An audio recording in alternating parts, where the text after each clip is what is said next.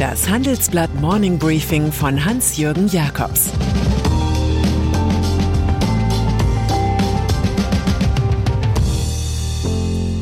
Guten Morgen allerseits. Heute ist Montag, der 29. August 2022. Und das sind unsere Themen. Robert Habeck vom Posterboy zum Patzerboy. Nikolaus von Bomhardt vom CEO zum mächtigsten Aufsichtsrat. Artemis vom NASA-Plan zur Mondmarssphäre. Nach einer kurzen Unterbrechung geht es gleich weiter. Bleiben Sie dran. Die Welt steht vor gewaltigen Herausforderungen. Zum einen die Energiewende voranzutreiben und gleichzeitig den Klimawandel einzudämmen. Und auch der Energieträger Wasserstoff gewinnt weltweit immer mehr an Bedeutung. Doch wie geht es weiter? Erfahren Sie mehr auf dem Handelsblatt Wasserstoffgipfel 2024 am 12. und 13. Juni in Essen. Infos unter handelsblatt-wasserstoffgipfel.de. Mit dem Vorteilscode Wasserstoff 2024 erhalten Sie einen Rabatt von 15% auf die Tickets. Gasspeicher. Beginnen wir die Woche mit dem Mann, der die Beliebtheitsskala der Politiker lange souverän anführte. Plötzlich aber gilt er nicht mehr als Posterboy der Koalition. Robert Habeck, Minister für Wirtschaft und Klimaschutz, kann positive Botschaften gut gebrauchen. Denn seine Gasumlage wies viele handwerkliche Schnitze auf. Die dürften am morgigen Dienstag auf der Klausur der Koalition im Schloss Meseberg Topthema sein. Optimistisch stimmt jetzt aber die Meldung, dass sich die deutschen Gasspeicher im Rekordtempo füllen. Das Oktoberspeicherziel von 85 Prozent dürfte schon Anfang September erreicht werden, steht laut Spiegel in einem internen Vermerk seines Ministeriums. Der aktuelle Füllstand der Gasspeicher beträgt demnach 82,2 Prozent. Dabei kamen im August nur 9,5 Prozent des Gasverbrauchs über russische Pipelines. Bleibt zu hoffen, ein Gasmangel in diesem Winter wird unwahrscheinlicher. Gasumlage die tolle Füllstandsstory konkurriert mit den harschen Reaktionen auf die staatliche Gasumlage von 2,4 Cent pro Kilowattstunde, die Kunden für das Putin-Desaster zahlen. Damit klingen die Kassen von Krisenprofiteuren, die staatliche Hilfe gar nicht nötig hätten. SPD-Chef Lars Klingbeil wirft dem eloquenten Habeck handwerkliche Fehler vor. Statt schöner Worte fordert er Korrekturen und eine Politik mit Substanz. FDP-Generalsekretär Bijanjir Sarai hält die Gasumlage für außerordentlich problematisch, da die finanzielle Lage einer Firma völlig unberücksichtigt sei, und CDU-Chef Friedrich Merz belehrt Habeck über Lobbyismus. Wenn der Staat einen Honigtopf auf dem Marktplatz aufstellt, dann dürfen Sie sich doch nicht darüber wundern, wenn drumherum die Türen aufgehen und alle bis zu den Oberarmen in diesem Topf stecken. Vertreter von Uniper sowie zweier anderer Energiekonzerne steckten sogar bis zu den Schultern im Honigtopf. Sie sollen die Idee zur Umlage gehabt haben und schrieben angeblich an den Verordnungen im Dienst des Vaterlands sogar eifrig mit. Energiekrise.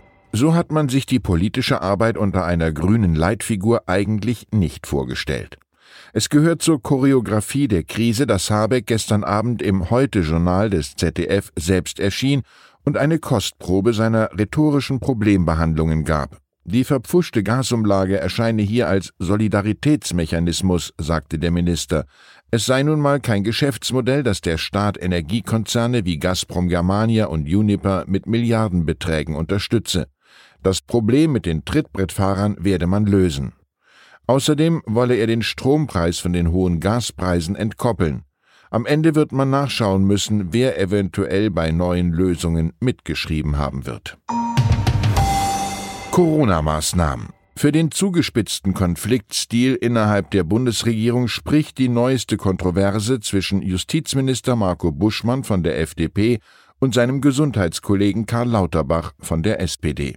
Der Sozialdemokrat hatte auf die Frage nach einer Reaktivierung des Rechtsstatus der epidemischen Lage erklärt, man werde ohne dieses Notfallwerkzeug auskommen, wenn es keine neuen Corona-Varianten gebe. Das hoffe er, sagte Lauterbach. Was einschließt, dass er genau das für möglich hält. Buschmann hielt dagegen, von Panikmache halte ich gar nichts. Für solche Virusvarianten gibt es derzeit nirgendwo Anzeichen. Zur Reaktivierung müsste außerdem der Bundestag zustimmen und dafür gäbe es keine Mehrheit in der Koalition. Die Freien Demokraten hatten gesagt, es müsste sich schon regelrecht die Hölle auftun, ehe wir dem zustimmen, so Buschmann.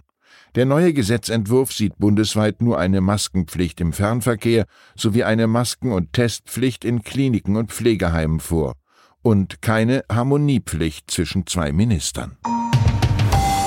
Top-Management Nikolaus von Bomhardt ist für seine geschärften Wirtschaftsanalysen bekannt, nicht aber als mächtigster Aufsichtsrat der deutschen Wirtschaft. Genau diese Rolle nimmt der Münchner Jurist aber nach unserem aktuellen Ranking ein, das dank seiner Mandate an der Spitze der Kontrollorgane bei Munich Re, wo er CEO war, und bei der Deutschen Post. Es gebe in den Aufsichtsräten der 160 börsennotierten deutschen Firmen einen Trend zu Aufsehern mit viel Finanzexpertise, analysiert der Göttinger Wirtschaftsprofessor Michael Wolf.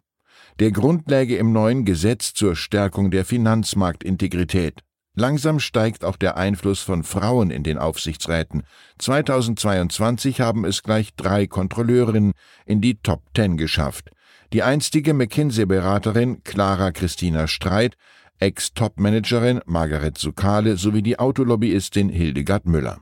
Top-Aufsteigerin Streit schätzt die Detailarbeit in den Gremien. Als Aufsichtsrat sei sie zum Beispiel in Extremsituationen besonders gefragt, feindliche Übernahmen, der CEO geht zum Wettbewerber, Fusion, Pandemie, Krieg, sagt sie im Handelsblatt-Interview.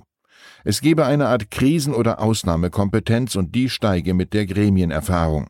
Streit schätzt auch die Arbeit in den Ausschüssen des Aufsichtsrats, denn die Arbeit darin sei viel konzentrierter als im großen Gremium. Aufsichtsräte kontrollieren außerdem nicht mehr nur, sondern beraten und geben Impulse. Der Stil des angelsächsischen Modells mit aktiveren, nicht exekutiven Direktoren sei auf dem Vormarsch, so Streit.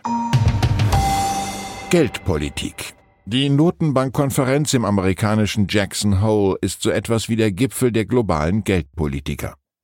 Als am vorigen Wochenende die erlauchte Runde wieder in einem Tal der Rocky Mountains zusammentrat, gab der amerikanische Fed-Chef Jerome Powell den Kurs vor. Die Wiederherstellung der Preisstabilität wird wahrscheinlich die Fortsetzung einer restriktiven Geldpolitik für einige Zeit notwendig machen, so Powell. Es könnte erneut ein außergewöhnlich großer Zinsschritt nötig werden. Auch etliche Akteure der Europäischen Zentralbank plädieren für eine starke Zinsanhebung auf ihrem geplanten Meeting im September. Man solle offen dafür sein, eine Erhöhung um sowohl 0,50 als auch um 0,75 Punkte als mögliche Schritte zu diskutieren, sagte Martin Skajaks aus Lettland in Jackson Hole. Aktuell liegt der Leitzins bei 0,50 Prozent. Er war erstmals seit elf Jahren angehoben worden. In diesem Umfeld müssen die Zentralbanken kraftvoll handeln, sagt EZB-Direktorin Isabel Schnabel. Denn je länger die Inflation hoch bleibt, desto größer sei das Risiko, dass die Öffentlichkeit das Vertrauen in die Fähigkeit der EZB verliere, Kaufkraft zu bewahren. Und dann ist da noch der Traum vom Menschen auf dem Mond und bald auch auf dem Mars. Dessen Verwirklichung wird die NASA heute mit dem Start von Artemis 1 näher kommen. Nach 50 Jahren ist wieder eine US-Rakete zum Mond unterwegs. Der Plan sieht vor, dass das Raumschiff zum Mond fliegen, ihn mehrfach umkreisen und schließlich am 10. Oktober im Pazifik landen soll. Wenn der Hitzeschild hält, sollen in der Orion-Kapsel schon beim nächsten Mal Menschen sitzen. Dass es um Großes geht, und zwar um das Wettrennen mit China, zeigen der Untertitel des Artemis-Programms Moon to Mars Mission sowie die Kosten von 93 Milliarden Dollar bis 2025. Und so redet heute US-Vizepräsidentin Kamala Harris in Houston, gibt Cellist Yo-Yo Ma mit dem Philadelphia Orchestra America the Beautiful zum Besten, spielt Jazzpianist Herbie Hancock die amerikanische Nationalhymne. Voraussichtlich sehr würdig und nicht aggressiv wie einst Jimi Hendrix auf dem Woodstock Festival. Fazit wir loben die Innovationsfreude, erinnern uns aber auch des legendären Jules Verne. Wenn ein Mensch zu anderen Himmelskörpern fliegt und dort feststellt, wie schön es doch auf unserer Erde ist, hat die Weltraumfahrt einen ihrer wichtigsten Zwecke erfüllt. Ich wünsche Ihnen natürlich einen Raketenstart in die Woche. Es grüßt Sie herzlich Ihr Hans-Jürgen Jakobs. Zur aktuellen Lage in der Ukraine. Schweden wird für die NATO zum strategischen Glücksfall. Seit der Krim-Krise 2014 fühlt sich das skandinavische Land von Russland bedroht. Erst rüstete es auf, jetzt drängt es in die NATO und Russland hat ein Problem mehr. Ostsee-Exklave Kaliningrad beklagt Sanktionsdruck. Es fehlt an Zement und Metall, Lebensmittel sind teuer. Die russische Exklave Kaliningrad leidet unter den Sanktionen der Europäischen Union. Russland sieht das als Affront und droht. Weitere Nachrichten finden Sie fortlaufend auf handelsblatt.com/Ukraine. Das war das Handelsblatt Morning Briefing von Hans-Jürgen Jakobs, gesprochen von Peter Hofmann. Die deutsche Wirtschaft steht am Scheideweg. Um wettbewerbsfähig zu bleiben, müssen Unternehmen wichtige Transformationen anstoßen.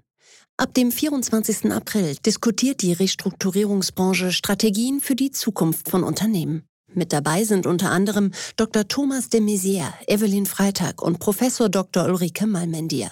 Mit dem Vorteilscode Restrukturierung 24 erhalten Sie 15% Rabatt. Alle Informationen finden Sie auf handelsblatt-restrukturierung.de.